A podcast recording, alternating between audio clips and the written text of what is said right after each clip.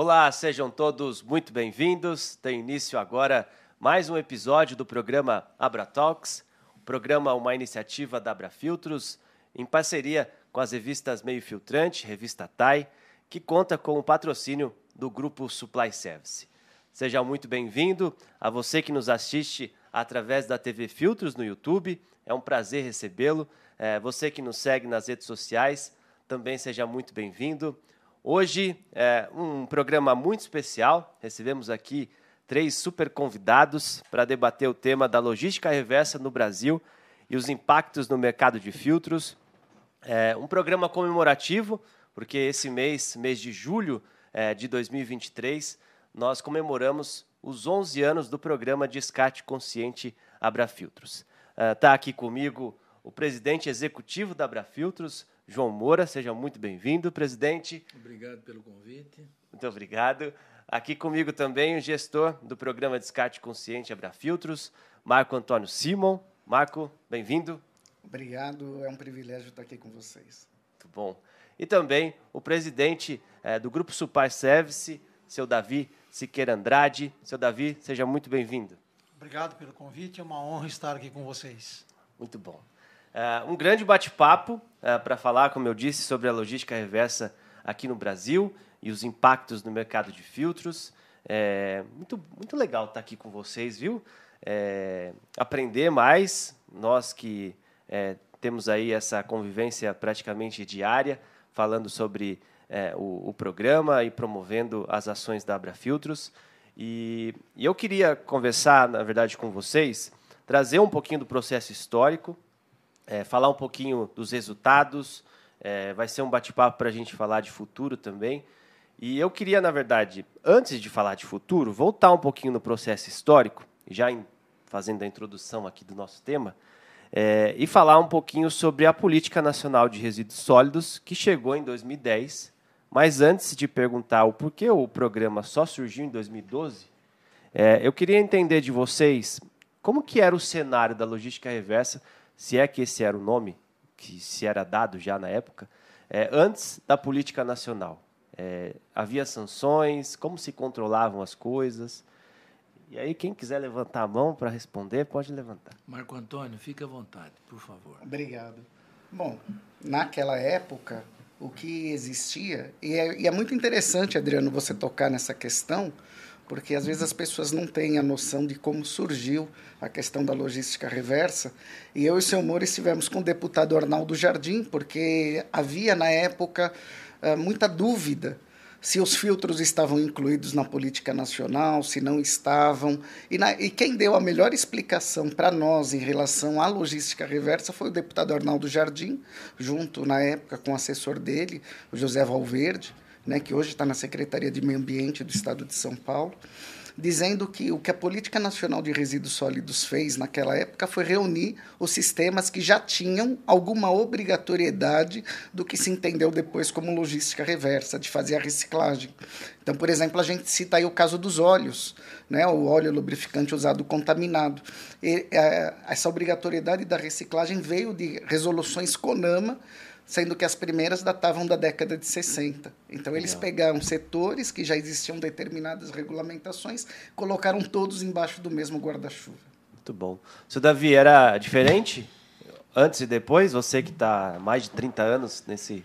É, na verdade, esse assunto começou há cerca de uns 30 anos com a, o entendimento e formação de grupos de trabalho junto a CONAMA, IBAMA, Fiesp eh, e tantas outras órgãos e autarquias, eh, visando disciplinar o mercado. Começou com uma questão de orientar a disposição de lixo doméstico, industrial, comercial, a orientação para se eliminar os lixões e transformá-los em aterros sanitários e hoje a gente vê muito falar em logística, basta você estar na, na, na rua, nas estradas, você vê eh, centenas, milhares de veículos, caminhões de tudo que é porte, tamanho, com a, a, o dizer logística. Sim. Mas é uma, uma atividade muito antiga, é como, como é, parece que mudou o nome. Né? Antigamente a gente ia falar em, em frete, carreto, transporte, parece que hoje tudo é logística, né? Mas eu acredito que durante o nosso bate-papo nós vamos deixar bem claro esse novo termo logística reversa. Sim. Logística não é novo, né? É uma coisa já que desde que o mundo é mundo é só dar nome aos fatos, às coisas, mas a logística existe há muito tempo. E eu acho que o que é importante a gente é, deixar claro aqui as duas formas da logística, que são a logística é, pós-venda e pós-consumo. Mas eu acredito que durante o nosso bate-papo nós vamos chegar a isso. Então, as diferenças hoje é que antes de uma prática que às vezes até necessária, é, que você precisava fazer, como por exemplo a logística de um bujão de gás. Ele se exauriu, esvaziou, e você precisa devolver o bujão para ter um novo. Sim. Então, o que aconteceu no ano de 2010 com a publicação da Lei 12305 é que tornou a logística uma obrigação. Então, hoje, Sim. certos setores da indústria têm a obrigação de implantá-la. Mas nós vamos falar sobre isso no decorrer do, do nosso bate-papo aqui. E tratando desses 11 anos do programa Descarte Consciente da Abrafiltros. E parece assim, já uma década já se passou, iniciamos uma, uma nova década, né, com tantos frutos, bons frutos colhidos. Exatamente, seu Davi. É, e aí, entrando no, no programa Descarte Consciente, Abrafiltros, é, ele nasce em 2012 para atender a exigência da lei. É, e aí, seu Moura, eu sei que você foi um, dos pilares aí é, da construção e da formatação do programa.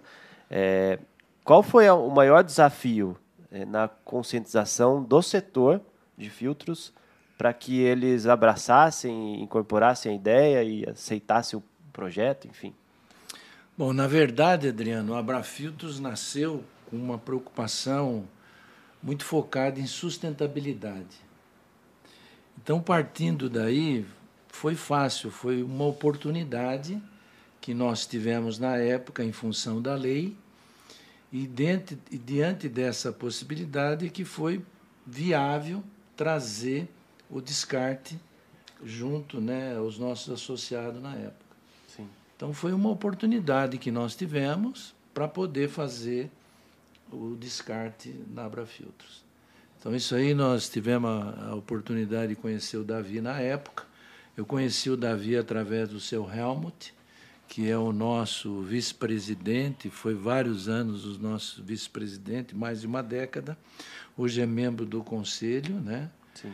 E foi através do, do, do Helmut que nós conseguimos né, aprender um pouco do que o Davi acabou de dizer. Né? Na verdade, isso né, numa coisa bem simples e falar assim, numa posição bem simples, é limpeza.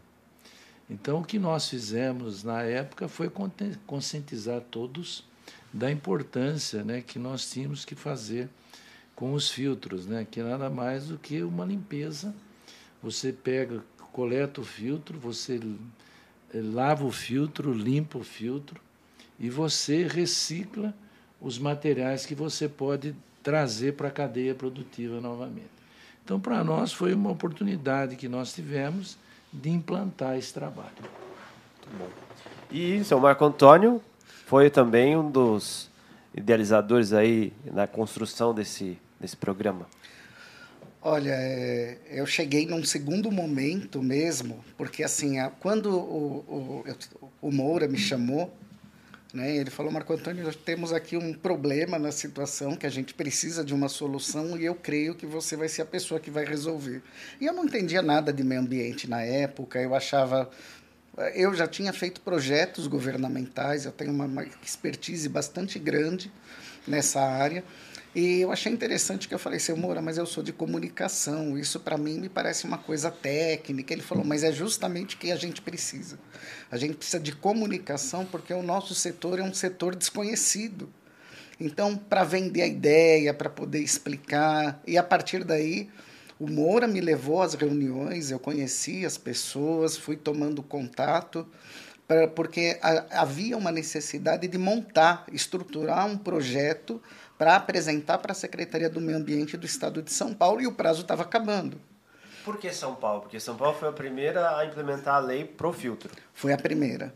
Né? Nós tivemos a resolução SMA 024, que foi a primeira resolução que falava já de, de, de, filtro do óleo lubrificante entre os resíduos alvo da logística reversa, mas essa foi uma resolução que ela saiu um pouco esquisita, porque naquela época fazia-se muito confusão com PEV, isto, aquilo. Então ela logo foi substituída pela resolução SMA 038, isso em 2011, e em função disso, né, quando o, o Moura me chamou, a Abrafiltros já sabia o que queria fazer. O que faltava era colocar no papel. Então, quer dizer, o Davi, que está aqui ao lado, já estava inserido no contexto, a associação sabia como fazer, mas tinha uma dificuldade de fazer esse projeto. E aí foi muito grande com, com auxílio, orientação é, do verdade, seu Moura. Né, na verdade, nós propusemos né, um piloto. Então, esse piloto, e como nós não éramos conhecidos, é, o pessoal da Secretaria do Meio Ambiente da CETESB eles não enxergavam a gente como uma entidade que podia fazer aquilo que nós comentávamos que iríamos fazer nas reuniões. Isso para nós foi muito importante porque o Davi ele trouxe essa base. Quando a gente começou a conversar com o Davi, eu conheci a Supply e vi o que precisava para que nós pudéssemos fazer. Então, todo, para todos que nós conversávamos, era simples fazer. Só que nós tínhamos um problema com documentação. Então todo mundo fazia reciclagem, todo mundo queria fazer reciclagem. Só que ninguém tinha os pré-requisitos para poder fazer isso. Sim. Então, quem trouxe o pré-requisito para a associação, para viabilizar a associação, foi a empresa do Davi. Porque todos os documentos que nós eh, iríamos precisar eles nos apresentavam. Então, as outras empresas que queriam entrar no sistema, eles não tinham condição porque não tinha todos os documentos. Sim. Tinha um grupo de documentos, né, Marco Antônio, e faltava um outro grupo de documentos. Então, com isso, o trabalho desenvolvido junto com a Supply deu e possibilitou nós concluirmos aquele piloto. E de um piloto, nós seguimos em frente com aquela mesma cultura, com aquela mesma proposta, e fomos ampliando, ob seguindo a obediência da lei. Foi isso que nós fizemos na época, na oportunidade, e é o que nós somos hoje. É, eu ia perguntar justamente isso, em que momento a Supply apareceu. Como foi, seu Davi?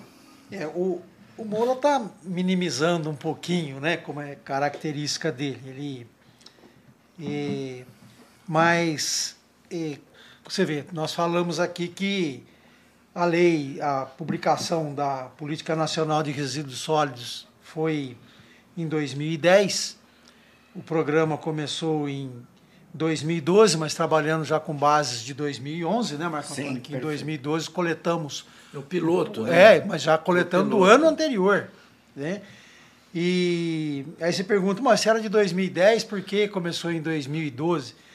Na verdade, assim, muito antes da publicação da lei, já havia preocupação da Abrafiltros e, e aí eu, eu, eu sou assim, é, puxa, só tem elogios a fazer aos fabricantes de filtros que acreditaram no, no propósito, acreditaram, deram credibilidade à Abrafiltros, na pessoa do João Moura, do seu Helmut e todos os integrantes, essas empresas que naquele momento não são todas que hoje estão, eram um início, né? que antes se anteciparam à lei porque não fosse as tratativas anteriores, você não estaria in, iniciando 2012 com base em 2011 numa lei que saiu em 2010. E, e não foi assim, um, ele fala projeto piloto, mas não foi empírico, porque, primeiro, porque você vê, a, a, a lei, ela, ela, o que ela fez? Ela deu definições e ficou estabelecido um acordo setorial incluindo fabricante, importador, distribuidor, comerciante, quanto à implantação de uma responsabilidade compartilhada pelo ciclo de vida de produto. Então não é só o fabricante, era bem mais amplo. E esse entendimento o Moura já tinha, a Abrafiltro já tinha e levou para todos. Então, dessa forma, órgãos públicos e empresas eh, deveriam promover ação de, de redução de volume de resíduos sólidos, rejeitos, diminuindo também os impactos à saúde humana e ao meio ambiente.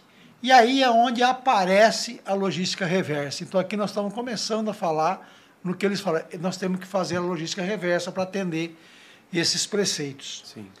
Então, dependendo do setor que uma empresa atua, ela tem que implantar uma política de logística reversa.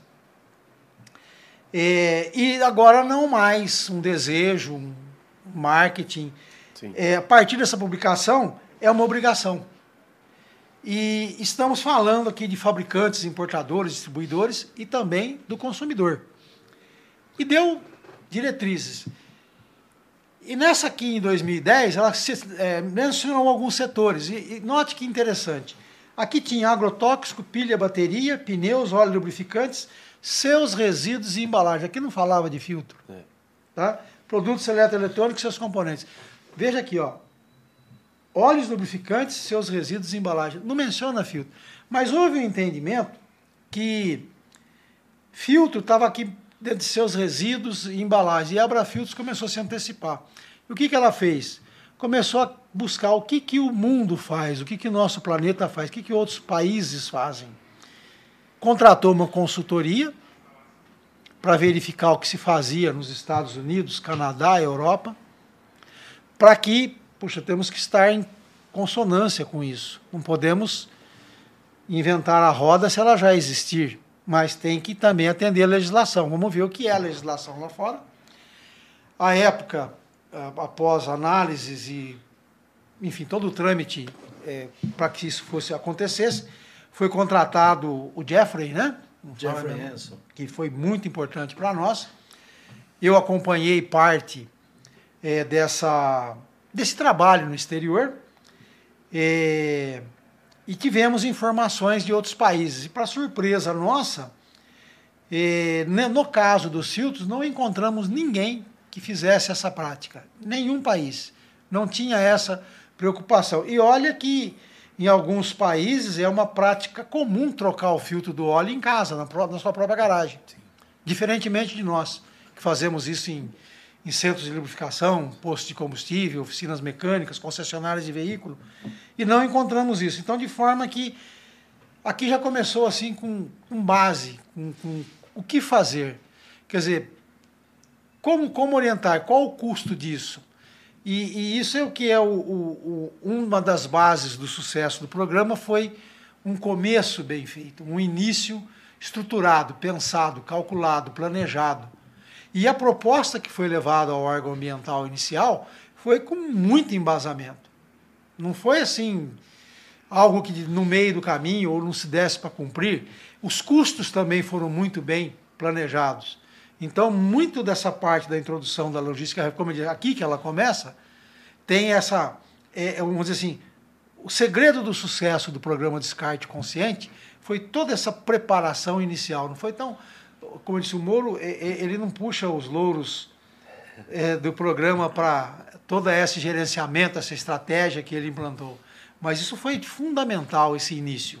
Legal. O que eu acho também importante, Davi, né? É, não sei se você estava conosco esse dia. Estava eu, estava o Henrison, estava o Sérgio. É, estava uma, uma pessoa da, da Fran. E, e, quando eu disse né, que nós íamos fazer um projeto, né, eles, eles olharam a gente com uma, né, uma, uma preocupação. Né? Quem que é a Abrafiltros? Né? Porque existia, existe outras entidades que tinham um outro poder de negociação maior que o nosso. Então eu disse, né, nós vamos apresentar um, um, um projeto simples, uma coisa bem simples, mas objetiva. Então essa pessoa que estava lá junto conosco discutindo na época falou: não, nós não queremos papel, né? o que nós queremos é que se faça a coleta. O que nós queremos é que se faça a coleta que nós queremos é que retire os filtros, tirem os filtros e dê destinação e siga o que a lei pede. Então eu disse para a pessoa que a gente ia fazer uma coisa simples, um plano bem simples, para poder fazer a coleta. E foi assim que então, é, quando nós levamos o, o, o, o projeto lá para ele, né, uma, uma coisa simples que nós achávamos que era na época, e eles nos questionaram ainda: vocês vão fazer isso? Porque nós estamos apostando em vocês. Não sei se o Marco lembra disso. Nós estamos apostando em vocês. Vocês realmente vão fazer o que vocês estão falando para nós e agora vocês escreveram? E eu disse a ele: não, nós vamos fazer sim. Ele falou: é porque o meu trabalho está em jogo. Eu falei: você pode ficar tranquilo que nós vamos fazer isso aí. Não se preocupe que nós vamos fazer. Como eu disse, é um piloto. E esse piloto vai dar um segmento que nós precisamos para fazer e atender a lei né, nas negociações futuras que virão. Então, nós tivemos bastante sorte, porque a preocupação era a sustentabilidade. E isso aconteceu. Vale lembrar né, que essa pessoa que o senhor Moura está falando, é o João Luiz Potens, arquiteto, ele, na época, trabalhava na Secretaria do Meio Ambiente do Estado de São Paulo e cabia a ele aprovar ou não as propostas. Né? Então, a primeira proposta que a Brafiltros tinha feito era realmente, como o senhor Moura falou, uma coisa simples, simplificada. Ela foi considerada até muito simples. E aí eles pediram um segunda rodada, né? Onde a gente. E é interessante notar, seu Moura, que naquela época a Secretaria do Meio Ambiente tinha feito uma cartilha com os requisitos que os, os projetos de logística reversa deveriam ter requisitos mínimos. E eu lembro que foram Bem muitos lembrado. livros, muitas coisas, é. cartilhas. Eu falava com a Secretaria do Meio Ambiente quase todo dia. E eu não posso esquecer aqui né, o guia do seu Moura, porque foi fundamental na parte do que diz respeito aos filtros. Para mim ainda eram, eram coisas muito novas. Né? A Supply Service, com todo o conhecimento na área de logística. Então, o senhor Davi e o Paulo Gonçalves, na época, foi muito importante. Foram esses três. E a gente se falava assim, né, seu Moura? praticamente o dia inteiro. E, e aonde nós, depois que já tínhamos juntado todos os documentos, todas as coisas, foram 11 dias de muito trabalho para poder colocar um projeto que depois foi tido como referência pela Secretaria do Meio Ambiente. E o que o senhor Moura falou é muito certo. Potenza falou: olha, estou apostando as fichas em vocês. Por quê? Tem uma curiosidade. Como nós não tínhamos nada relacionado à logística reversa, no setor de filtros, era uma novidade, eles aceitaram que nós fizéssemos esse piloto e nós começamos com metas 3% no primeiro ano, 6% no segundo, 10% no terceiro, 12% no quarto ano, que eram metas consideradas baixas. Mas nós, né, nós tínhamos um compromisso com a Secretaria do Meio Ambiente de fazer isto em 2012 não saiu o nosso termo de compromisso, porque tudo era muito novo, e nós começamos o programa no dia 1 de julho. O termo de compromisso só foi ser assinado em dezembro. Então a Secretaria do Meio Ambiente viu isso com muitos bons olhos, porque eles não nos conheciam, como o seu Moura falou.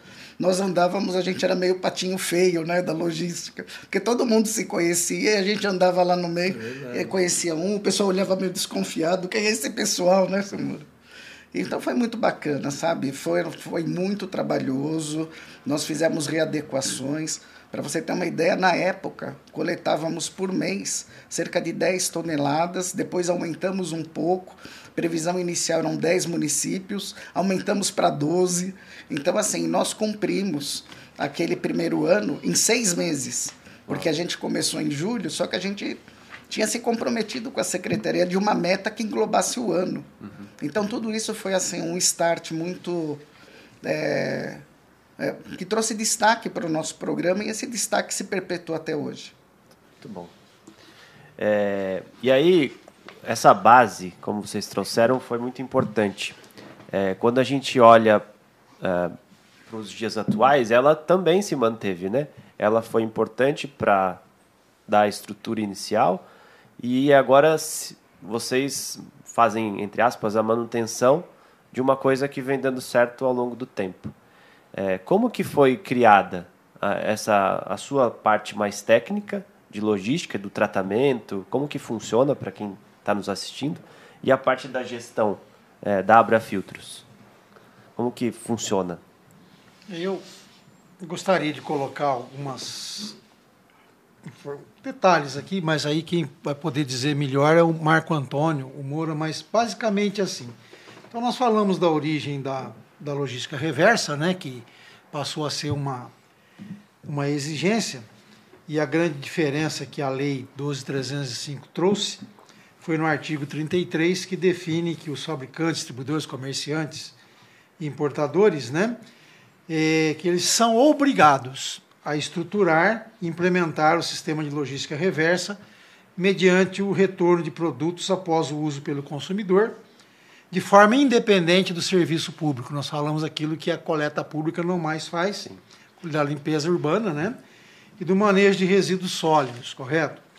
Então isso já ficou claro que é uma exigência legal e que a Abra Filtros entendeu muito antes de se tornar lei. E que é, a logística, para que ela seja possível, é uma responsabilidade compartilhada, que nós já falamos entre cidadão, setor privado, os órgãos públicos. O cidadão, é, enquanto consumidor, sua responsabilidade, seu dever é entregar os resíduos que utilizou é nas condições solicitadas e nos locais definidos pelo sistema de logística. O setor privado, que é o outro envolvido aqui pela legislação definido e figurado, né? É, a responsabilidade é fazer uma gestão ambientalmente correta dos resíduos sólidos e é possível de ações através de na reincorporação é, na cadeia de produção, reciclagem, reuso, né?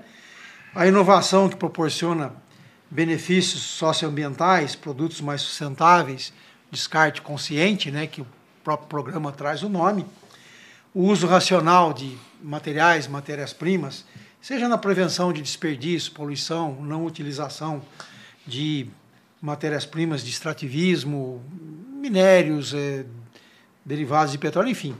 Tudo isso está na, na, na, responsabilidade, no gerenciamento e nas possibilidades do setor privado. E já para o poder público, olha que interessante, não é só coletar, tirar do mercado, destinar, reciclar. São três atores aqui muito interessantes nessa cadeia circular não mais linear. E o poder público, a tarefa é fiscalizar todo esse processo, e definir as obrigações legais, né? E, ao mesmo tempo, ele compartilha a função de educar, conscientizar o cidadão ao lado dos demais responsáveis pela logística reversa. Daí aquela obrigatoriedade de primeiro informar, né? E das é, publicações em revistas, nos meios de divulgação, que é a educação ambiental. Essa é uma das obrigações do poder público. E esse funcionamento ele pode ser resumido assim, é, digamos assim, em algumas etapas. Quer dizer, os cidadãos são conscientizados através dessas informações que a Abrafiltros não economiza recursos, faz muito bem essa divulgação. Isso aqui é um exemplo da divulgação disso, né? De conscientização do, do, do, sobre a importância do cidadão na logística reversa o consumidor devolve o produto é, ou embalagem ao comerciante ou distribuidor, ambos qualificados nesse processo. O comerciante distribuidor remete ao fabricante importador. O fabricante importador encaminha para reuso, reciclagem ou descarte consciente, descarte adequado, né? E o fabricante importador os órgãos públicos, e os órgãos públicos fiscalizam a cadeia que garante que tudo é feito adequadamente tendo as melhores práticas, seguindo a legislação, certificando, validando isso.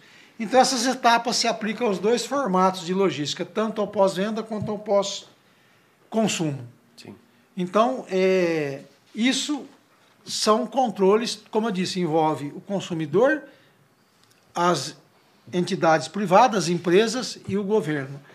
E dentro disso, aí é que o Marco Antônio pode dizer como é feita a gestão disso tudo. Então, parece coisas assim em cima você Não temos cinco etapas ali Sim. que têm que ser cumpridas, que não é só ir lá coletar, trazer de volta. Todas elas têm que ser evidenciadas, demonstradas e validadas. Eu quero também, Adriano, registrar a importância dos fabricantes de filtro, né, Marco Antônio? Com certeza. Foi uma importância assim, a Mali, né, o que ela trabalhou conosco, que trabalha ainda, a Tecfio, o que eles fizeram, o grupo da Tecfil, fantástico. O pessoal da Fran na época, sabe? pessoal da MAN que esteve conosco.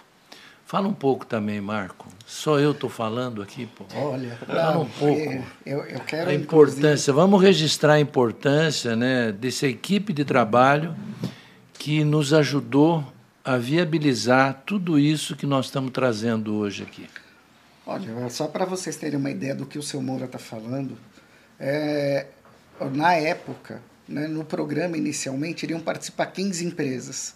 Vocês imaginam colocar 15 empresas para ter um objetivo comum, uma sinergia, trabalhar dentro do interesse de grupo?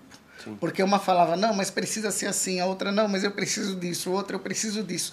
Então, assim, o grande mérito e, e, aqui eu quero dizer para o nosso capitão o, o que foi inclusive reconhecido pela Secretaria do Meio Ambiente, porque eles ficaram assim surpresos com a agilidade e a velocidade que a Brafiltros conseguiu implementar o programa. E o que eles consideram como um fator assim principal, a conscientização e o trabalho de união dessas empresas.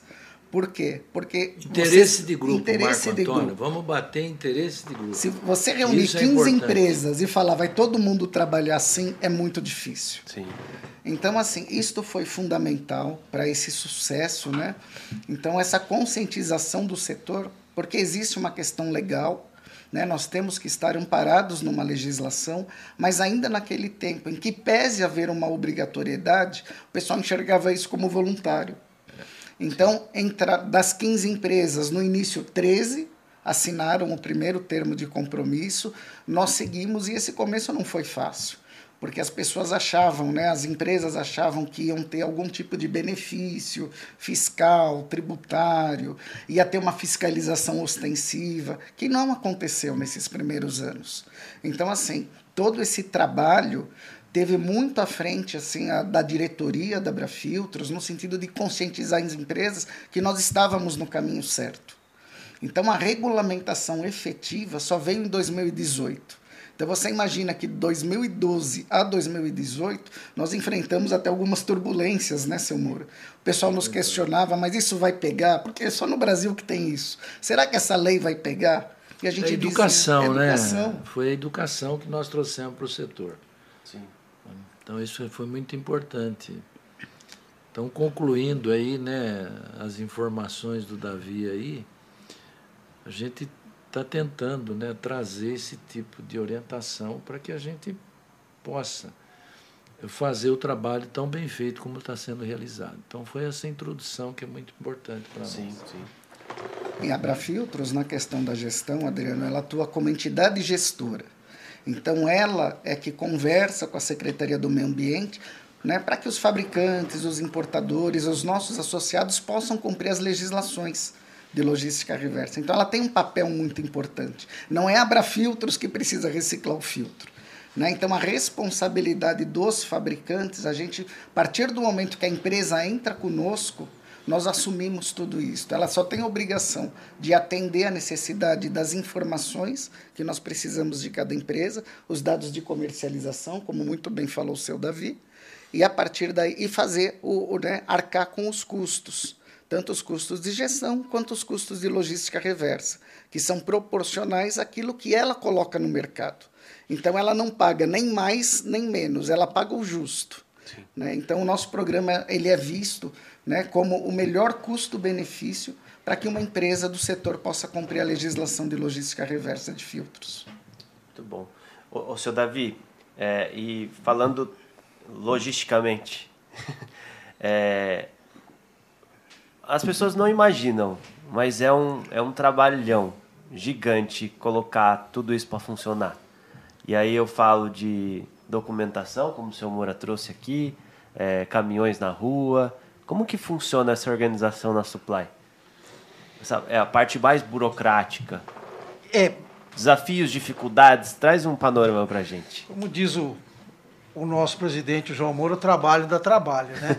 Mas só para concluir aqui, uma coisa que eu acho isso importante, é separar, como eu disse, virou um certo modismo, logística, mas vamos isso. falar de logística reversa, a logística pós-venda e pós-consumo. Então, para ficar claro, pós-venda é aquela coisa que a gente já faz há muitos anos, né? Uma é, pós-venda por, por N razões, né? Um produto foi entregue errado, uma avaria no transporte, você comprou, não gostou, não caiu bem, ganhou um presente, uma camisa, e aí você experimentou, não serviu, você vai na loja, é, vai lá, a gente chama de troca, né, ou devolução. Então isso é uma logística reversa pós-venda. Não foi utilizado ou foi usado muito pouco, um defeito, alguma coisa assim. E já o pós-consumo, o produto em questão foi adquirido, utilizado, é, descartado pelo consumidor, seja pelo termo da vida útil, porque a validade chegou ao fim, sendo considerado impróprio para o consumo que se destinava inicialmente. Né? Uhum. Né? Então, essa é a logística que está em questão é, e que, da mesma forma do pós-venda, o pós-consumo, a empresa tem que se preparar para receber. Né? Então, só que no nosso caso aqui, do, onde entra agora todo esse trabalho, esse detalhamento, no pós-consumo, a estratégia empregada depende das condições em que o produto retorna à indústria, retorna ao, a, a casa, a cadeia. Né? Se há condições de uso, se o bem pode ser reutilizado, tudo isso foi analisado desde o início para os filtros. Levou um pouquinho de tempo para ser implantado, porque estava avaliando, basta ser coletor e faz o quê? Sim. Então isso foi analisado. Se chegou ao fim da vida útil, Quer dizer, obviamente, aí é uma questão. O filtro, quando ele é trocado, ele não chegou ao fim da vida útil. Ele poderia estar ali, mas é em função da de se prevenir as condições de uso, bom funcionamento de um motor, da lubrificação, é que ele é trocado antes do fim da vida útil. Então veja que interessante. Sim. Ele não chegou ao fim da vida útil. E ele já foi trocado. O produto pode ter componentes é, reaproveitados ou remanufaturados, chegamos à conclusão que não dá para reutilizar o filtro, apesar de não ter chegado à vida útil. É, se há risco ambiental, foi analisado. Detectou-se que sim. Uhum. Correto? O item deve ser descartado de maneira correta, ter um descarte consciente, aí foi muito feliz o nome do programa. Então, tudo isso faz parte dessa cadeia um background. Um background inicial que foi, foi, foi, cara, foi tremendamente pontual e feliz toda essa análise prévia. Uhum. E aí depois vieram aquela questão do como fazer isso. Então nós tínhamos já uma experiência com outros produtos, é, serviu, serviu em termos de logística, de, mas tivemos que adaptar, porque o filtro, o, certo, não é igual transportar pneu, transportar pilha, bateria. Ele escorre óleo, tem um peso, tem. Então, aí viemos trabalhando juntos. Qual tipo de contenedor? Não sabíamos quanto cada ponto de geração tinha para poder ser coletado, que tipo de contenedor, de recipiente entregar para ele, como ele armazenava, como ele, o que ele fazia. E foi um trabalho, por isso foi um trabalho piloto. Nós não nos comprometemos Demos um número, foi dado um número para o órgão ambiental, para a CETESB no caso, mas dizendo que também não sabia. Não se fazia assim um levantamento. Claro, você vende, fatura para um distribuidor, um revendedor, um, uma concessionária numa cidade, mas não tinha aquela. Imagina que não havia uma estatística. Ah, o filtro tal vende tanto em tal cidade. Por que será? Tem mais caminhonete, mais trator, mais caminhão, mais automóvel a gasolina ou automóvel a diesel, enfim. E, e aí começou as empresas também a, comece, a conhecer o seu mercado. Onde eu vendo qual tipo de filtro. E para nós também começou a ser importante, porque nós começamos a, dispor, a, a dimensionar os contenedores. Quanto gera um posto de, de, de, de, que tem troca de óleo de beira de estrada, um posto de cidade, cidade Legal. grande, cidade interior, posto rural? Oficina mecânica de automóvel, de caminhonete, concessionária de caminhões de grande porte. Hoje nós temos o um entendimento, nós sabemos. Sim. Abrir um novo ponto, abrir um novo município, a gente já sabe, vai direto, já direcionando tudo certinho, tudo conhecido. O início foi até mesmo como começamos desmontando filtro por filtro, unidade por unidade. Vocês acompanharam, chegaram a ver um torno, cortava, separava a base da caneca, do filtro. Depois evoluímos para uma máquina jamais quase que semi-contínua, era semi-contínua, tentávamos uma máquina contínua, não conseguimos fabricante, tentamos buscar em feiras no exterior, até que chegamos ao processo que traz hoje a trituração do filtro, que faz a separação do metal, do elemento filtrante e do óleo. Sim. O metal, ele sai contaminado com óleo, da forma com que ele sai, que ele é obtido, não é aceito pela indústria siderúrgica. Ele tem que ser lavado, descontaminado. Esse óleo que é removido, nós também recuperamos junto com o óleo que está contido no filtro, que ele não esgota totalmente. Esse óleo, ele é o aluque, que nós chamamos o óleo lubrificante usado contaminado. Ele é re-refinado. Nossa empresa é um dos 11 re-refinadores existentes no Brasil. O re-refino é feito pela própria Supply Service, então não sai dali. O elemento filtrante, ele tem um alto poder calorífero, por conter bastante óleo mineral. Ele é enviado à indústria de cimento, as cimenteiras. É, ele entra na parte de combustível da indústria cimenteira para gerar calor. E olha que interessante, ele ao mesmo tempo que ele gera calor substituindo o combustível fóssil, ele deixa de utilizar derivado de petróleo, apesar do óleo ser um derivado de petróleo, mas não é mais um de distração, ele já estava ali mesmo, né? Ele queima, gera calor e as cinzas do, da celulose, do elemento filtrante, que ali ficam, são incorporadas ao clinker e se transformam em cimento. Então, aí nós entramos. O óleo virou lubrificante novamente, foi refinado por nós, vendido a indústrias de lubrificantes. O metal virou outra vez ferro e aço. O óleo virou, que foi impregnado no, no, no papel filtro virou calor e cinzas, que virou cimento. Aí nós entramos lá, atendemos perfeitamente a lei de Lavoisier. Nada se cria, nada se perde. Graças ao descarte consciente, virou tudo outra vez totalmente inserido na cadeia, atendendo aos princípios da política nacional em 100% Perfeito. da política nacional de resíduos sólidos. É um trabalho que depois o Marco Antônio vai dizer o que, que mudou ao longo desses 11 anos, as novidades que entraram, mas para vocês terem uma ideia, nós atendemos hoje no estado de São Paulo, dos 645 municípios, 194 municípios, 30% dos municípios. No Paraná, é, 64 municípios, dos 400, 399. No Espírito Santo, atendemos 37 dos 78 municípios. No Mato Grosso, atendemos 63 dos 79 municípios. Coletamos hoje uma média mensal de 110 toneladas no estado de São Paulo, 35 toneladas no Paraná, 27 toneladas no Espírito Santo, 23 toneladas no Mato Grosso do Sul, totalizando aí 192 toneladas mês. Isso em unidades dá quanto, Marco Antônio? Nossa, é, unidades quando ele faz a conta, é, quando você faz Sim. a conta, é, é, legal perceber, né? Em 2012, a média era 10 toneladas.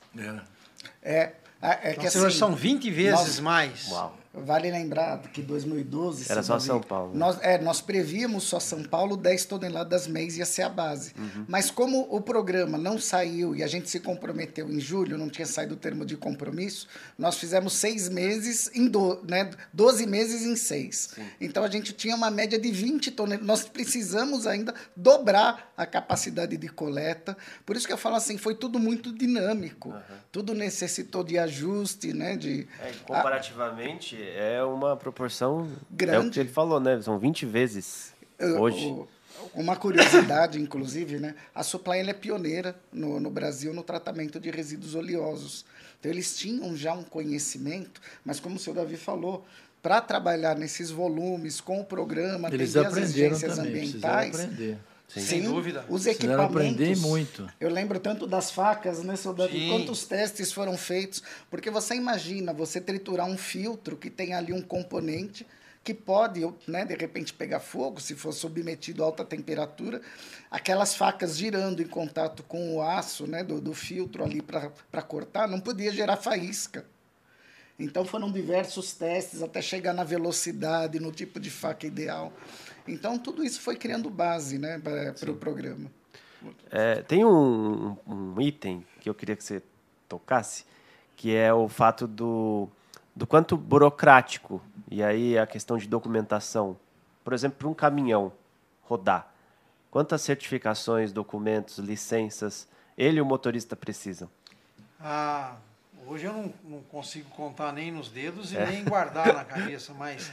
São muitas, né? Eu, eu imagino assim, com as novas que tem agora, acho que umas 35 diferentes documentações. Aí começa com eh, a categoria do motorista, aí vem o MOP, que é um, que ele tem um curso que ele tem que fazer de movimentação e, e, operação de produtos perigosos. O caminhão tem que ter o, o certificado de inspeção veicular, o CIP, CVIPP, eh, Imetro, eh, extintores, né? É dispensado para automóvel, mas para caminhão que transporta produtos perigosos não é. E licenças, eh, começou com São Paulo, a LETPP, Licença Especial de Transporte de Produtos Perigosos, apesar de já haver o IMETRO, de já haver IBAMA, CONAMA, o, a NTT, que já regulamentava isso tudo, o CADRE, né? no passado nós tínhamos o CATRE, que hoje Sim. não existe mais, que era um documento de transporte expedido pela CETESB. E aí outros municípios também seguindo a legislação do município de São Paulo, é, adotaram a LETPP. Então, Nossa, nós temos aí. É uma sopa de letrinha. Mais de, de, de 60 municípios que têm essa prática, que a gente, para ou entrar no município e fazer a coleta, ou o simples fato de transitar por uma rodovia que corta. Um exemplo, você pode estar, por exemplo, assim, transitando por Cajamar, um exemplo. Você não tem coleta para fazer lá, mas para ir para Jundiaí, você passa na rodovia Anhanguera ou Bandeirantes, que está dentro do município de Carnaval. O simples fato de você transitar pela rodovia, uhum. que tem parte dela no, no município, você tem que tirar a licença ali por ser exigência, exigência do município. Do município. É, então, nós temos, cada veículo nosso tem uma pasta com centenas de folhas carregando todas essas licenças. A Abrafiltos acompanha também, né, Marco? Sim, nós Tudo temos que prestar conta, porque se formos multados, vocês, é, na verdade, os, os responsáveis por isso, que são os gestores dessa, desse programa, dessa coleta, são vocês, né? Sim, sim. Os responsáveis são vocês. É, serão tão penalizados quanto nós. E, e são. É, isso é interessante, né? É pesado, mas é tratado como crime ambiental, passível de prisão e multas milionárias. Sim. O simples fato de você transitar sem ter essa licença por ser uma licença ambiental, é crime. crime Sim, você está descumprindo, né? Está descumprindo, passível de prisão, multas, uhum. pe penalidades pecuniárias, financeiras, administrativas. Então, por isso, de ter que manter isso tudo. E, então, assim, é uma infinidade de documentos. Não param, essa sempre aumenta. O objetivo é sempre dar mais segurança, mais visibilidade, transparência mas encarece. Encarece esses custos, eh, pesam.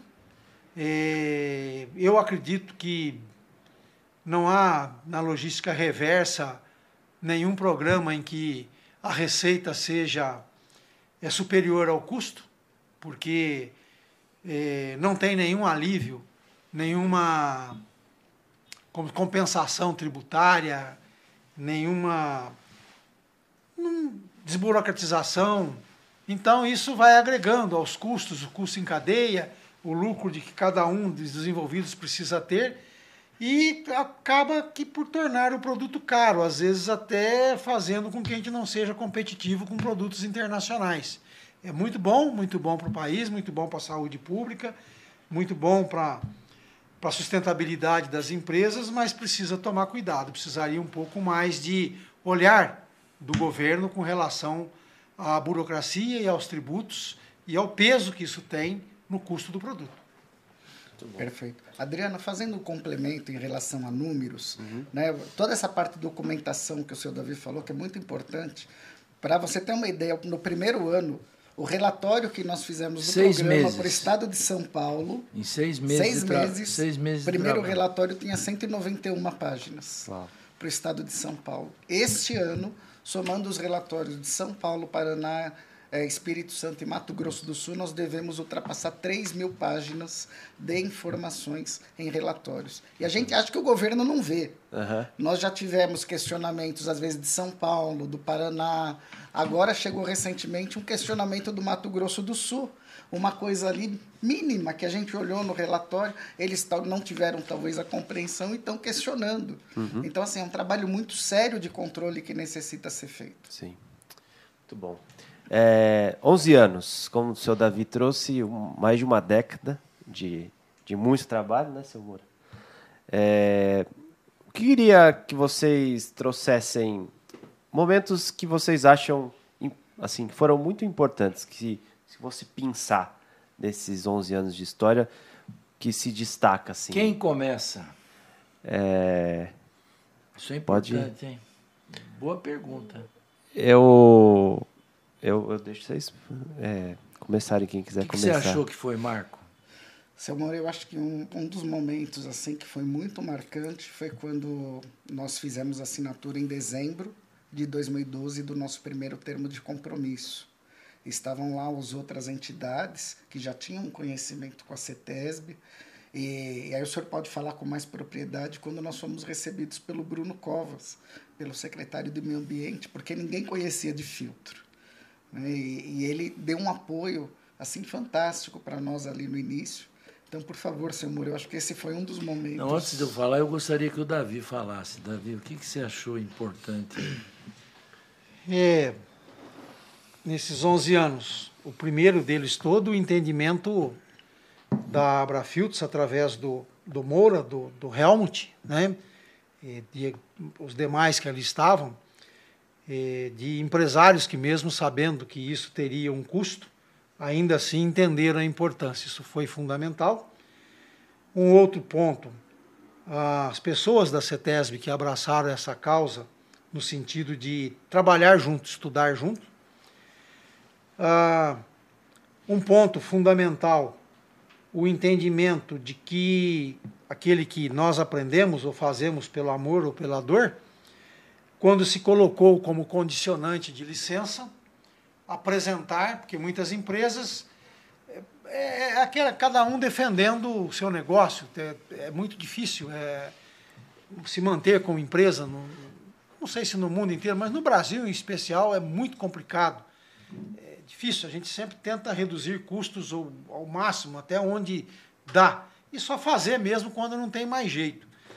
E aí, quando a CETESB colocou como condicionante de licença apresentar um programa de logística reversa, caso contrário, não teria renovação, aí trouxe mais empresas para o programa de logística reversa. Não, estou falando do, do, do, do do descarte consciente dos filtros especificamente, da política nacional de resíduos sólidos, né? É, outro outro ponto assim que eu acho fundamental para que isso, porque isso é, é, muito bom, isso é muito bom. É uma, como a gente já, já discorreu, não vou voltar ao assunto aqui, dos benefícios da logística reversa, o, o MTR eletrônico. Hoje, casar esses dados não, não dá mais para fazer logística reversa de papel. Não dá mais para vender papel, vender e fabricar documento e dizer, brincar do, do, do, do, do conto da caronchinha, sabe? Se apresenta o papel e está tudo certo. Não, acabou.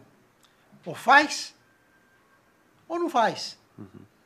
Ou cumpre-se a meta ou não cumpre. Porque agora, desde o gerador, o transporte, o recebimento, declaração de movimentação de resíduos trimestral, anual, tem que ser casado. O produto tem que ser aquele. Então, acho que agora a gente vai viver um, um, um cenário bem diferente, vai disciplinar realmente a questão. Muito bom. E aí, Moura? Olha, eu acho que tudo isso que nós falamos, a coisa mais importante foi a união. Eu acho que nós tivemos, né, nós somos muito felizes com as pessoas da época, nós somos muito felizes com o pessoal da CETESB, da Secretaria do Meio Ambiente, nós fomos muito felizes com a equipe que nós tínhamos na época. E depois nós tivemos né, uma oportunidade assim, sabe, que foi a decisão que foi o Bruno Covas. Porque o Bruno Covas, ele veio ele falou, o que vocês precisarem, nós estamos à disposição. E numa das conversas que nós tivemos lá na CETESB, o Bruno Covas me levou na sala dele, no escritório dele, gabinete, né? E ele disse assim: senta, você aceita uma água, um café? Não, obrigado. Tal. O que, que você precisa? Eu falei: olha, eu vou precisar de ajuda. Ele falou: então você já tem tudo. Agora depende de vocês vão e façam aquilo que vocês propuseram a fazer. Gostei do grupo de vocês, gostei da equipe, a história é uma história bonita e, e continue esse trabalho. Então, acho que isso foi muito importante para nós.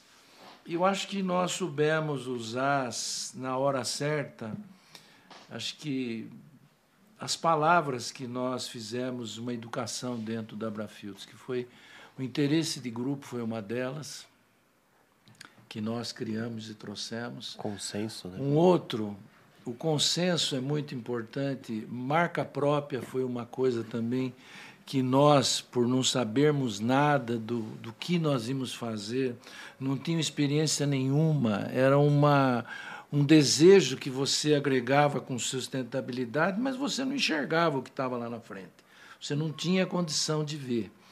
E você, então, em negociações que nós fizemos, é, eu me lembro que essa negociação é, tinha uma porção de gente, eles se assustaram, nós precisamos mudar de sala, de tanta gente que trabalhava com filtro foi lá. Uhum. O Marco né, pode, falou ainda há pouco, mas foi muito importante quando nós começamos a mostrar para eles que nós tínhamos que trabalhar com marca própria. Então, eu acho que isso foi uma união importante. Os fabricantes foram muito importantes para nós. Gostaria depois que você falasse o nome de todos, para a gente não ser injusto com ninguém. Eu acho que aquela equipe que estava lá aquele dia na CETESB, a equipe lá do meio ambiente, e todos que estavam interessados em fazer o descarte dar certo. Então, acho que nós fomos muito felizes nas palavras-chave e jargões que nós trouxemos aí. Muito bom. Excelente. E essa questão né, desses 11 anos, como, como o seu Moura bem retratou, né, para a gente ter uma ideia do, do quanto isso representa para nós.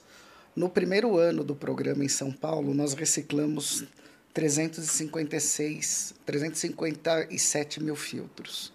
Hoje, a gente recicla por mês 516 mil filtros. Olha. Por mês. Mais de meio milhão.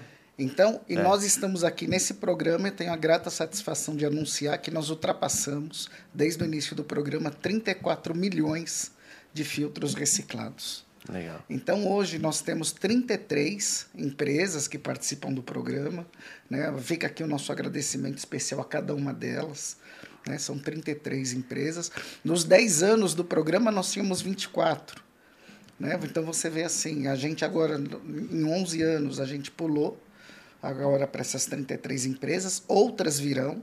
Nós temos aí mais de 15 empresas gravitando em torno de uma adesão ao nosso programa. E isso é fruto também, como eu quero aqui também destacar, do, da receptividade que a gente tem dos órgãos ambientais. Porque é muito interessante mostrar uma coisa, né?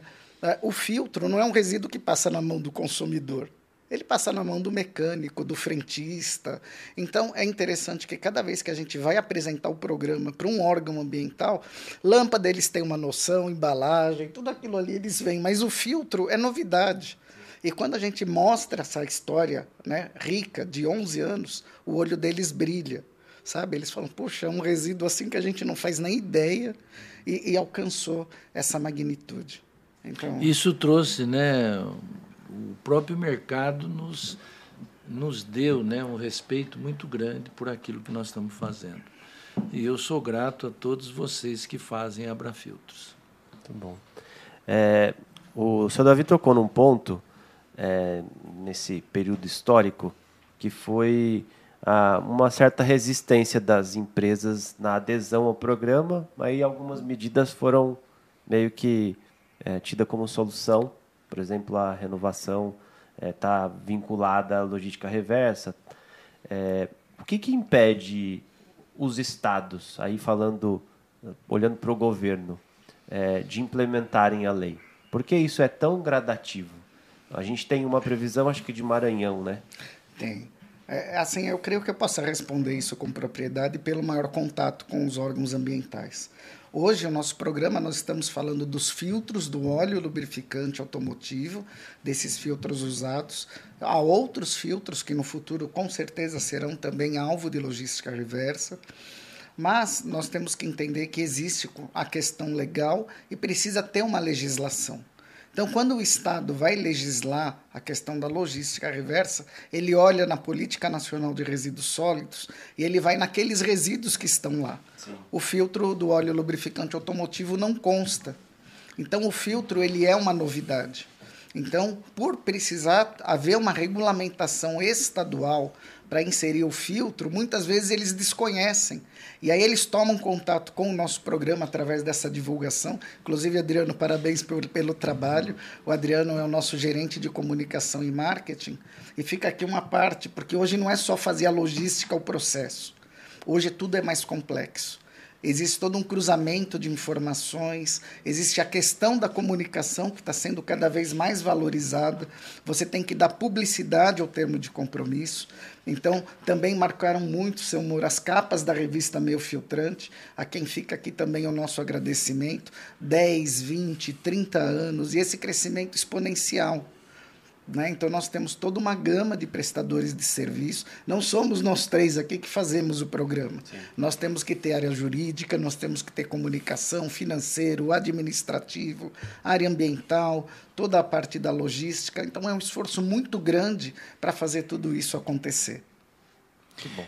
E o que pode ainda, complementando o que o Marco Antônio está falando aí, é, nós estamos em quatro estados e, dependendo do que for, como vai andar os carros elétricos, é possível que a gente não consiga chegar em algum estado. Vai depender muito de como vai seguir a produção e como vai ser o aceite e a infraestrutura brasileira. Então, se a gente tiver, né, se, se, se o carro elétrico, né, dependendo do tipo, né, da velocidade que for imposta, vamos colocar assim, é possível que a gente não chegue em algum estado.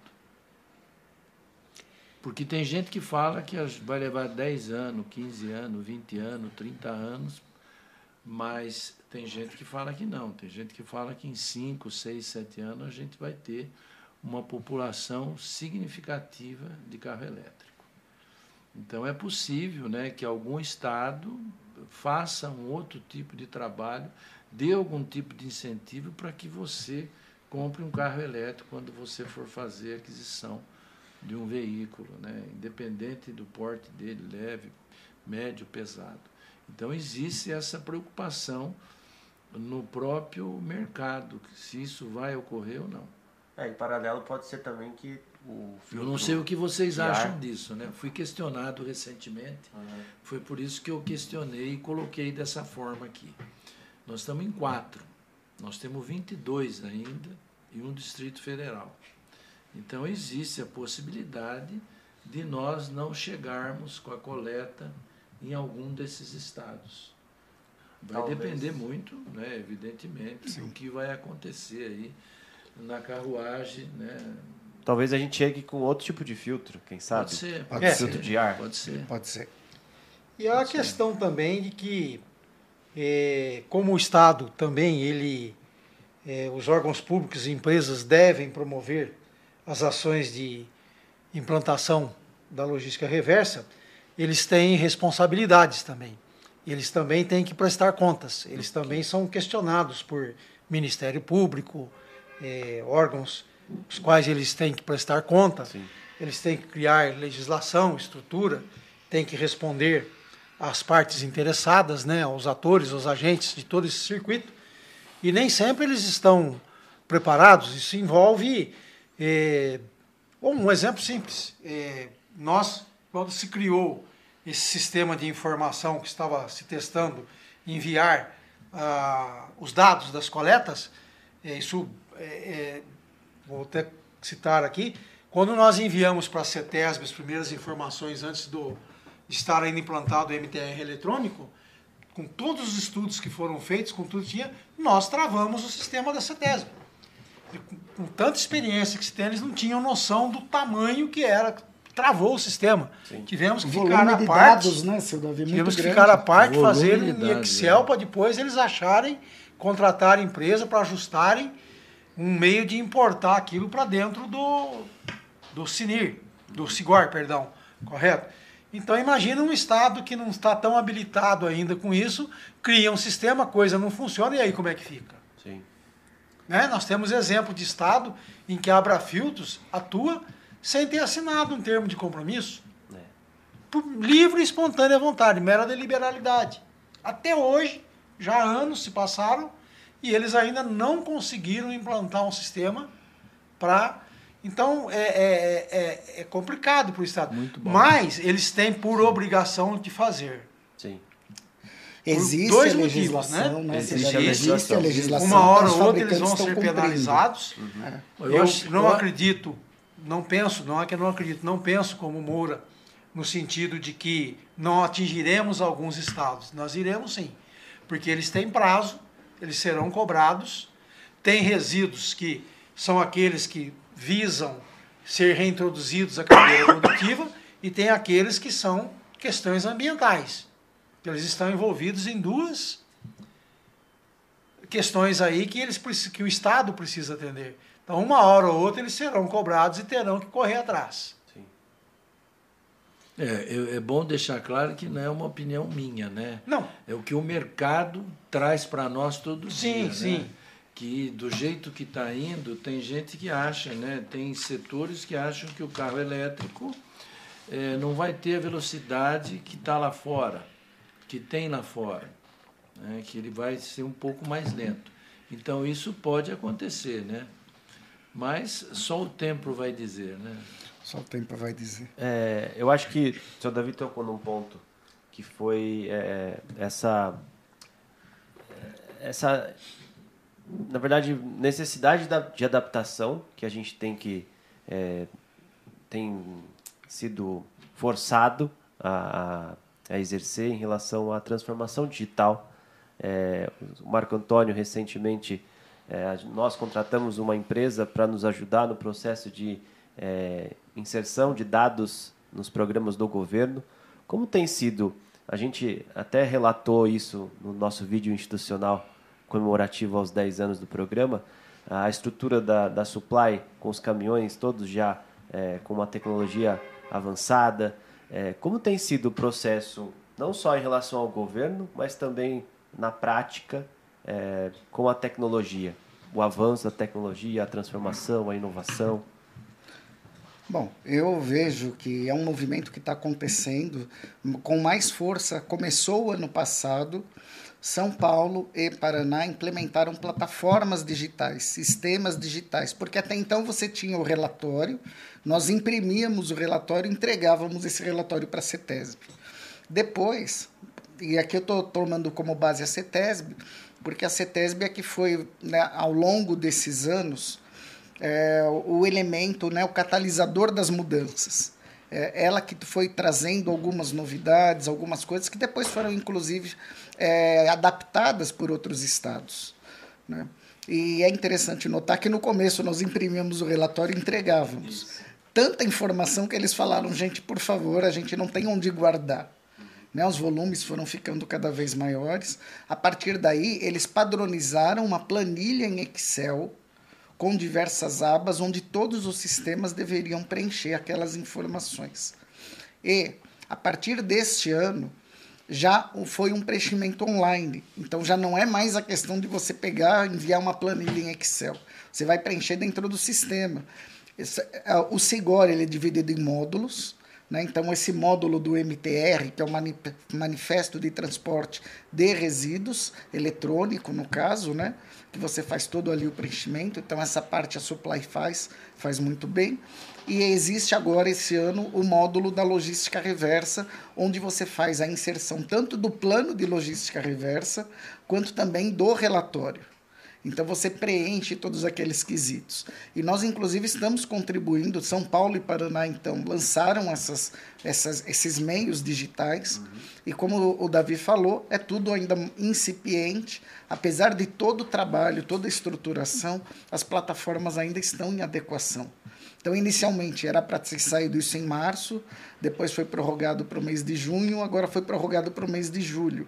Mas nós já tínhamos todas as informações desde o final de fevereiro, né, do, do, do, nosso programa. Então, desde o início de março, a gente já estava alimentando a plataforma e a gente faz esse trabalho em conjunto com o governo verificar as oportunidades de melhoria. E o futuro é esse, Adriano. O futuro vai ser tudo digital, porque isso é que vai propiciar o quê? A rastreabilidade do resíduo. Não é, não, não tem volta nisso aí. Ninguém mais vai trabalhar, vamos dizer, num sistema analógico com papel. É, que o Davi trouxe nessa é. E isso, inclusive, vai auxiliar na fiscalização. Porque vale lembrar que a CETESB, o Estado do Paraná, Mato Grosso do Sul, eles olham pelo CNPJ para saber se aquela empresa está ou não executando a logística reversa. E nós temos multas que podem variar de 5 mil a 50 milhões de reais, no caso de descumprimento. Então, isso cada vez mais, esse cenário, ele vai apertar. Né? Essa fiscalização foi muito solicitada por todos os setores lá do início e ela está acontecendo. Sim. Né? Então é uma transformação motivada pela tecnologia. Uhum. Seu Davi, quer complementar? É, a gente tem essa questão agora dos veículos elétricos, né? qual é o futuro dos filtros. É, todo, toda, toda inovação é uma, um desafio. E vamos aí aguardar o futuro, né? Eu espero estar presente aí para ver como isso vai ficar acredito bastante nessa questão.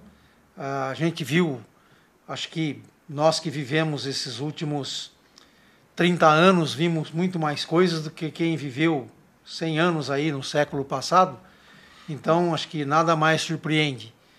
E, tomara isso venha é, contribuir para um, um ambiente melhor, um mundo melhor, uma, um planeta mais limpo, né? mais que traga mais conforto, com mais melhores condições de vida. E todo todo mercado novo também traz novas oportunidades, né? E espero estar aí presente para poder continuar contribuindo com as novidades, as inovações, novas tecnologias. Mas filtro ele está presente é, em todas as atividades da nossa vida. Inclusive nós temos vários, né? Rim, pulmão, e Sim. tantos outros aí, tá né? Então ele já está conosco e vamos continuar seguindo assim, trabalhando com isso, sempre buscando melhorias. Muito bom. Eu tenho muitas perguntas aqui, mas nosso tempo está acabando. Vocês estão animados? Muito. É, tem uma coisa que eu queria perguntar. Uma e... só? Uma só. Que eu tenho várias aqui, eu vou, vou ah. me controlar, porque senão a gente fica o dia todo aqui. É, para quem, por exemplo, vai começar, pô, eu quero criar um programa de logística reversa. A gente tem três é, grandes atores nesse processo: Marco na gestão, seu Davi na prática e seu Moura institucionalmente falando. É, como que, que dica vocês dariam para quem está começando? Seja uma entidade, seja uma é, uma gestão de coleta e você mais um, uma, uma parte administrativa, digamos assim. Um de cada vez. Bom, pode falar vocês. É, nós somos idosos, por favor. Nós somos constantemente é, requisitados, é, solicitados a, a dar, a fazer propostas. As empresas nos procuram, setores nos procuram para falar sobre logística reversa. Algumas empresas de vários setores, quando procuram uma entidade, uma associação, um sindicato, um instituto, às vezes eles é, não entendem bem a proposta, não conhecem bem o todo, como nós esclarecemos aqui, né?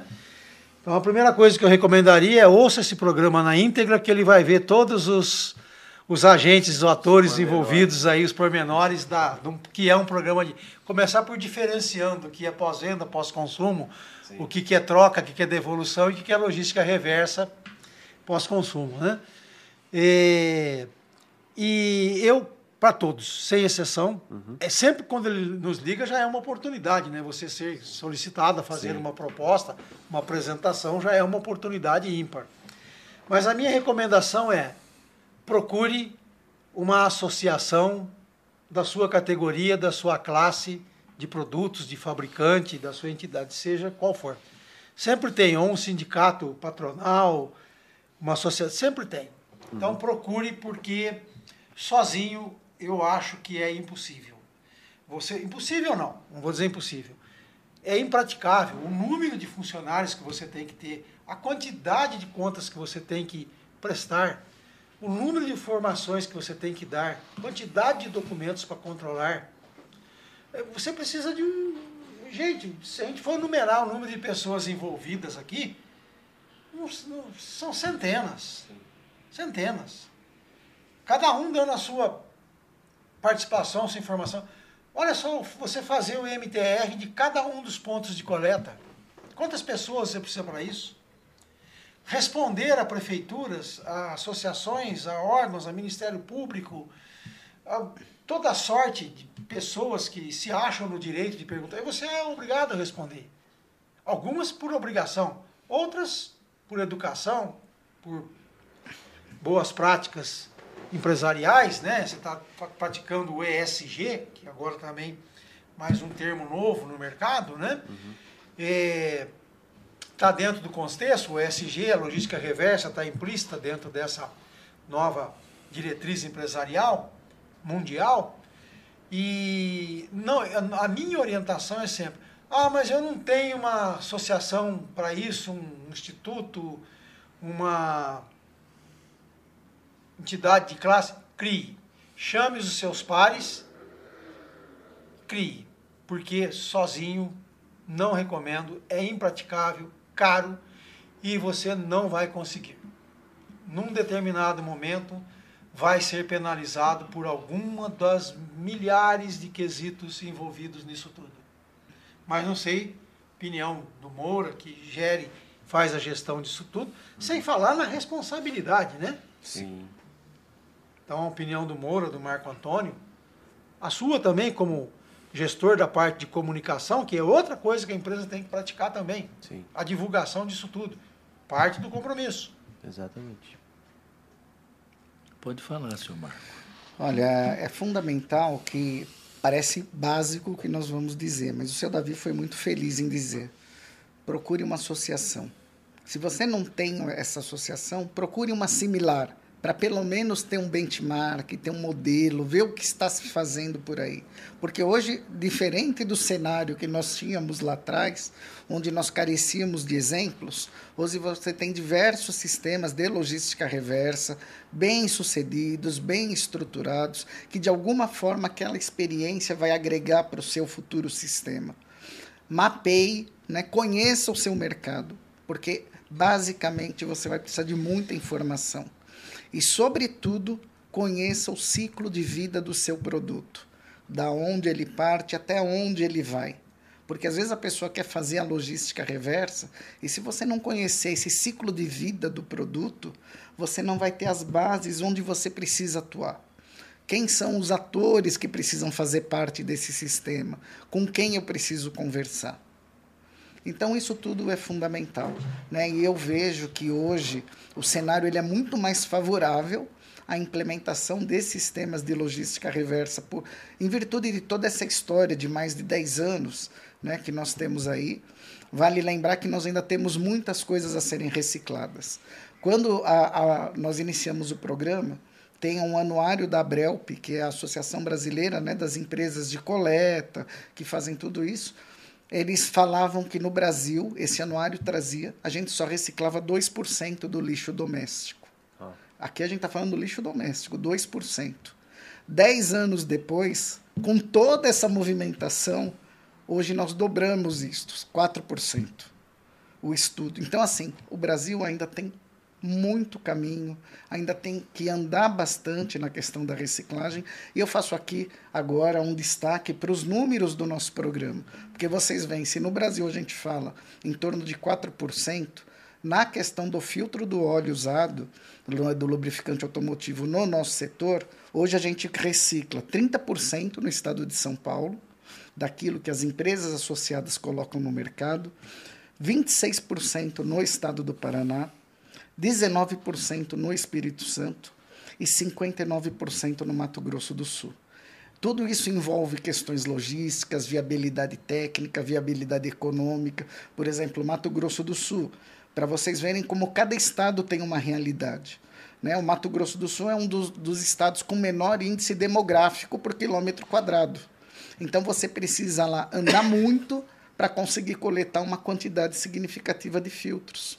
Então é por isso que a gente precisa ter um percentual mais elevado para atingir um custo né, que, que, que pague o programa. Então, assim, cada estado vai apresentar um desafio, cada cenário vai apresentar uma realidade. Então, assim, parta do começo de questões onde você o braço pode alcançar e vai crescendo gradativamente. Mas faça todo esse mapeamento, porque ele vai ser fundamental para o seu sistema de logística reversa ser bem sucedido. Como gerir interesses, consenso, tudo, tudo nesse processo de implantação? Eu penso assim, eu acho que é necessidade. Eu acho que é tudo uma questão de necessidade. E o Davi, eu reforço, foi muito feliz quando ele disse para quem tiver interesse ouvir, né? Tudo que nós estamos falando aqui. Ele citou o caso do, dos botijões de gás tá? e tantos outros, para não ser longo. Mas eu acho que o caminho é, mais certo é a necessidade. Se você observar o que a história registrou, e eu converso isso, né, não tanto hoje, mas no passado a gente conversava muito, porque tinha tempo e hoje a gente, né, a gente fica correndo atrás do tempo. O homem ele cria, o homem ele destrói. Mas a necessidade faz o homem construir de novo. Então é um ciclo muito grande e importante na nossa cadeia produtiva. Então eu acho que você criar alguma coisa que nem criou a empresa que ele tem, a estrutura que tem, né? Foi numa época e dentro daquela época, me corrija se eu estiver errado, ele foi fazendo as coisas. Ele precisava de alguma coisa, de alguma máquina, de algum recurso, ele criava aquele recurso, ele fazia aquele recurso. Né?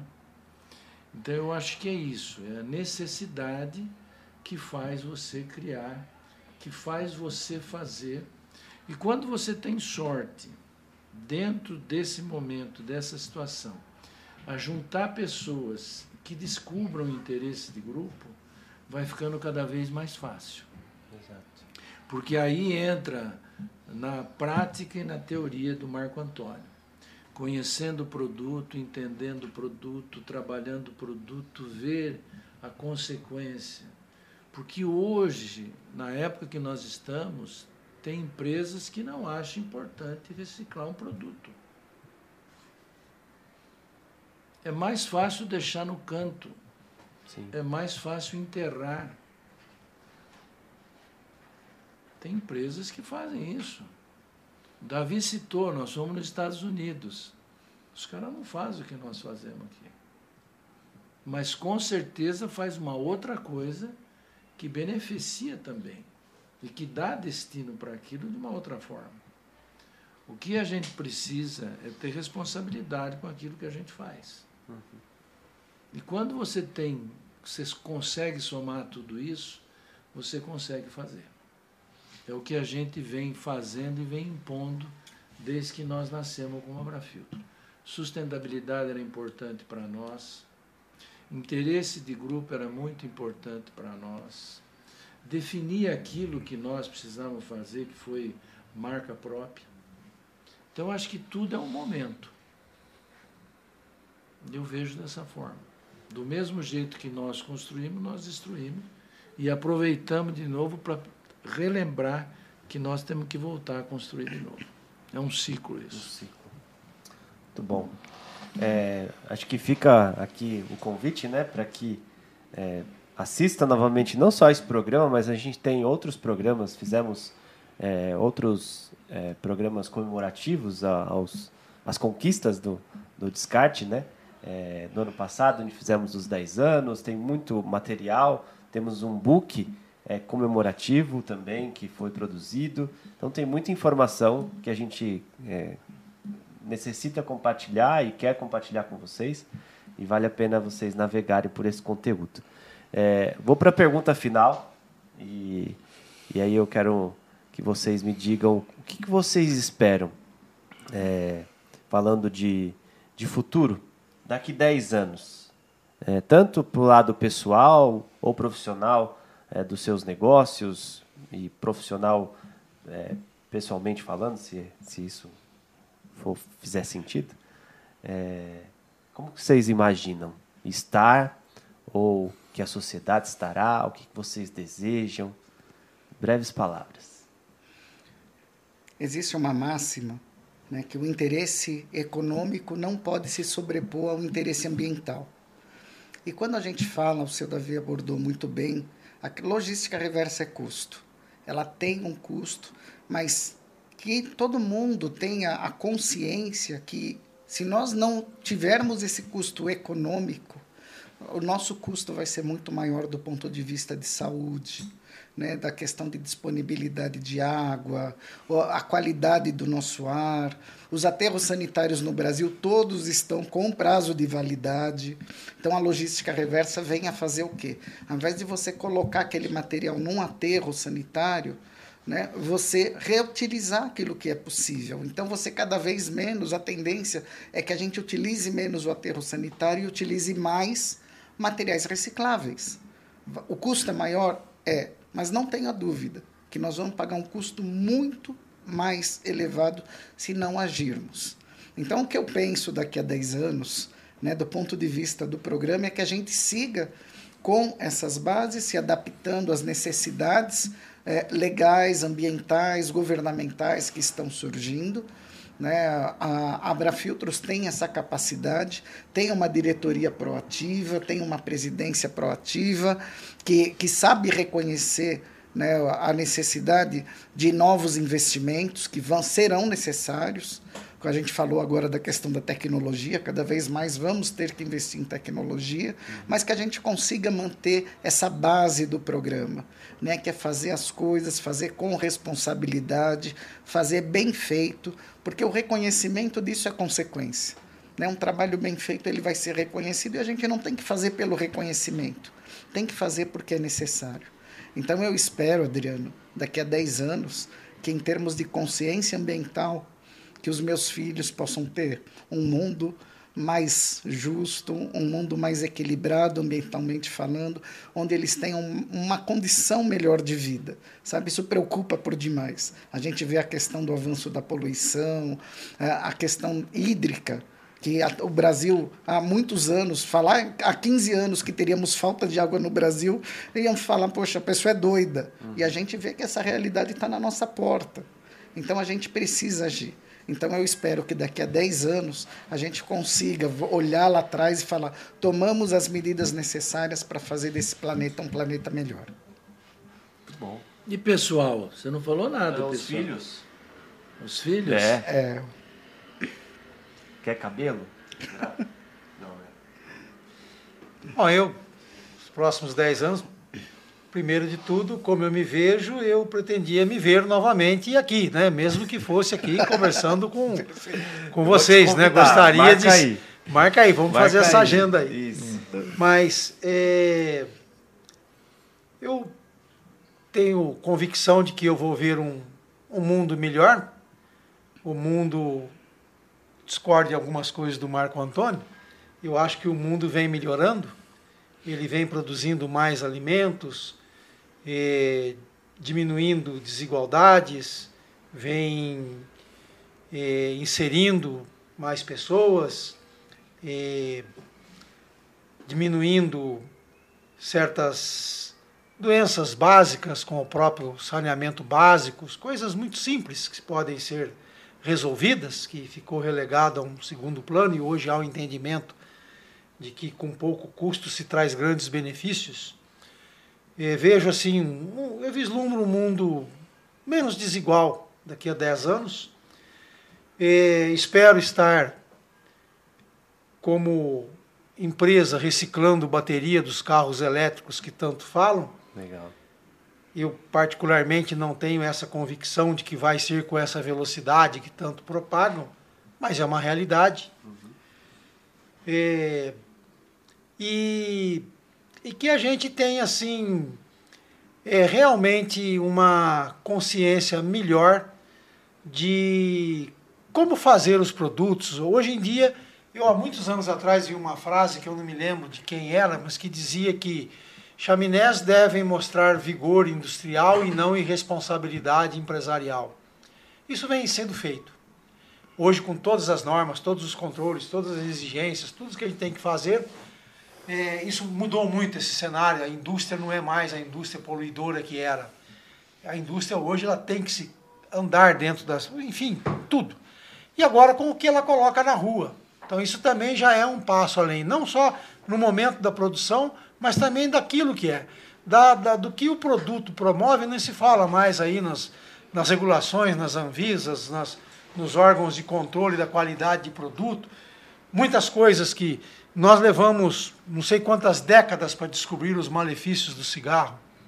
Mas hoje, muito rapidamente, você descobre já, ou às vezes nem lança, já antes de lançar você já sabe malefício e aquilo não é nem aprovado. Sim. Então eu vejo assim, os próximos 10 anos estar, tanto como empresa, como como pessoa, como família.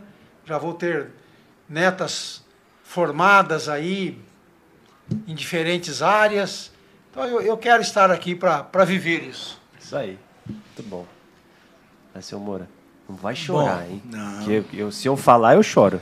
Não, eu queria dizer, eu não vou, né? Eu fui feliz aqui hoje nesse encontro porque é, profissionalmente dentro da Abrafiltros, o Marco Antônio falou bem e eu acho que o Davi também. O que eu vou repetir aqui, outros já falaram e outros continuarão a, faz, a falar, né? Falando, né? Melhor. Eu quero continuar a ser útil. Isso mesmo. Então, se eu for útil, já está bom. E quero que Deus me dê muita saúde. Para o mundo dos negócios, a gente tem que entender que a gente envelhece. As empresas não podem envelhecer. As empresas têm que estar sempre jovens.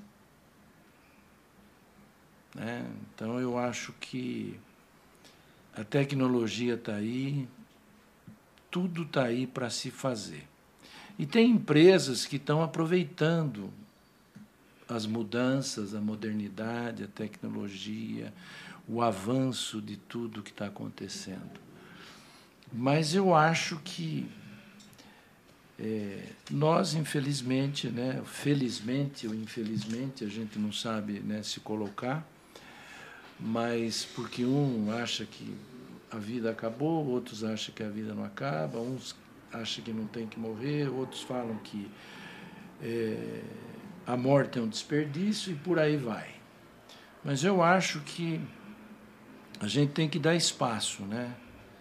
Eu acho que as empresas precisam de gente jovem, precisam se reciclar e acompanhar toda a mudança e modernidade que o mundo vai oferecer diuturnamente. E eu também concordo com o Davi que nós estamos vivendo um mundo melhor. Embora exista uma corrente muito forte dizendo que a gente está num mundo horrível, num mundo cheio de problemas. Mas isso é, depende de cada um. Eu sou otimista por natureza. Então eu acho que o mundo está melhor, as coisas estão melhores. Então eu desejo, né, eu peço para Deus diuturnamente saúde e que eu possa continuar sendo útil. Muito bom. E para as empresas, eu peço, né, imploro né, que os seus dirigentes e que todo dia modernizem, se atualizem, procure conhecer os seus mercados, seus produtos, mas não esqueçam de conhecer as pessoas que estão com ele, porque eu acho que isso é muito importante. Adriano, só me permitam uma parte final aqui. Uma coisa que eu vejo com muito otimismo, e eu acho assim fantástico. A conscientização ambiental hoje é muito maior do que era, por exemplo, quando eu era criança. Hoje, na escola, já desde pequenininho, eles já falam de meio ambiente, da importância da preservação ambiental. Você vê filho na rua falando, pai, não joga o papel no lixo, no, no chão. Uhum. papel tem que jogar no lixo. Então, assim, eu vejo que essa conscientização ambiental, ela foi ampliada. Né? Os consumidores estão mais exigentes. Muitas vezes eles deixam de comprar de determinada empresa porque ela não pratica é, as questões ambientais. Né? E que eu espero que toda essa conscientização, cada vez mais, como foi colocado aqui, se traduza em ações. Nós estamos fazendo já, né? estamos caminhando, mas eu vejo temos ainda muito a caminhar, evoluir. Mas eu já fico muito feliz de ver que o que a gente está plantando hoje aqui vai fazer a diferença amanhã. Não só para nós, mas para as futuras gerações. Muito bom. Ficaríamos aqui por mais horas e horas, mas o nosso tempo acabou. É, quero agradecê-los por esse bate-papo. É, com toda certeza ele se soma a essa imensidão de conteúdo é, que a gente oferece para é, esclarecer e disseminar o trabalho que vem sendo feito não só pela Abrafiltros, mas também é, em prol da logística reversa no Brasil. Então, aproveite esse conteúdo, navegue pelos, pelos nossos programas e, novamente, muito obrigado, viu? É, aprendi bastante hoje e foi um, uma manhã muito produtiva. Nós é, que agradecemos. Valeu. Obrigado. Obrigado a você também. Bom, esse foi o quinto episódio, comemorativo aos 11 anos do programa Descarte Consciente Abra Filtros. É, nossos agradecimentos aqui é, a toda a presidência, a diretoria da Abrafiltros pelo apoio, pelo suporte, a nossa equipe administrativa. Agradecer aos nossos apoiadores, Revista Meio Filtrante, Revista TAI, é, que nos ajudam nessa é, iniciativa. É, o Grupo Supply Service, na pessoa do seu Davi, pelo patrocínio do nosso programa. É, e também a TV Filtros, que faz toda a divulgação e, e veicula é, os nossos episódios na plataforma do YouTube. É, fique atento aos próximos episódios e até a próxima. Tchau, tchau.